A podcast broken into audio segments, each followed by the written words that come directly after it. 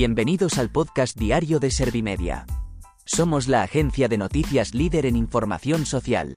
¿Te has perdido lo más importante que ha ocurrido en la jornada de hoy?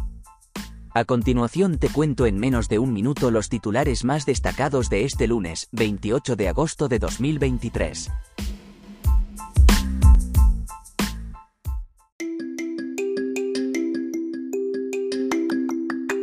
Feijó ofrecerá a Sánchez fórmulas de estabilidad que eviten depender de los independentistas. El PSOE acudirá a la reunión con Feijó pero le pide que se disculpe por faltarle al respeto. Esquerra Republicana y Junts contarán con grupo parlamentario propio en el Congreso de los Diputados.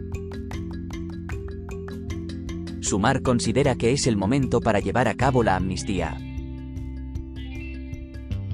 El gobierno suspenderá a Rubiales sin edie hasta que el TAD resuelva judicialmente el asunto.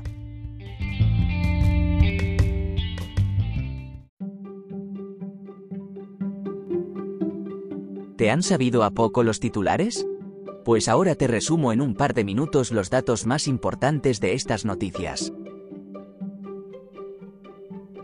Feijó ofrecerá a Sánchez fórmulas de estabilidad que eviten depender de los independentistas. Borja Semper ha anunciado que Feijó llamará en las próximas horas a Pedro Sánchez para analizar la investidura. También ha actualizado el estado de las negociaciones del PP con los demás partidos del Congreso. El diputado popular ha reafirmado su negativa a Bildu por su justificación política del terrorismo de ETA y ha asegurado que en la negociación con Junts no negociará la amnistía de los encausados por el proceso ni un referéndum de independencia para Cataluña. Esquerra Republicana y Junts contarán con grupo parlamentario propio en el Congreso de los Diputados. La mesa del Congreso ha decidido esto tras el préstamo de diputados del PSOE al partido de Puigdemont y de sumar a los republicanos. El PP ha rechazado esta resolución porque considera que supone un fraude reglamentario y electoral. A su juicio, esta decisión distorsiona la voluntad de los electores y el resultado obtenido en los comicios del pasado 23 de julio. El PSOE acudirá a la reunión con Feijó pero le pide que se disculpe por faltarle al respeto. La portavoz del PSOE ha asegurado que esto es una huida hacia adelante para tapar esa falta de autoridad interna dentro del partido.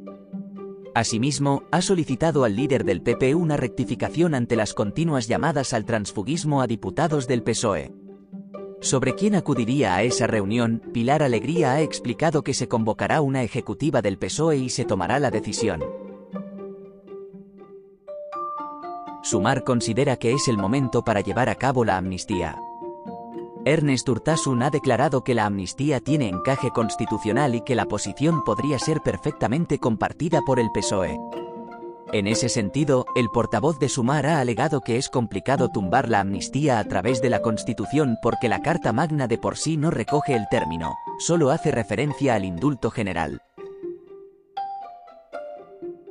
El gobierno suspenderá a Rubiales sin edie hasta que el TAD resuelva judicialmente el asunto. El presidente del Consejo Superior de Deportes ha aseverado que la denuncia presentada por su organismo contra Rubiales por abuso de autoridad y falta de decoro tiene todas las características y fundamentos jurídicos para que sea atendida como falta muy grave. No obstante, Víctor Francos ha subrayado que el gobierno respeta la independencia del TAD y que, por ello, no ha hablado con ninguno de sus miembros sobre el objeto de la denuncia.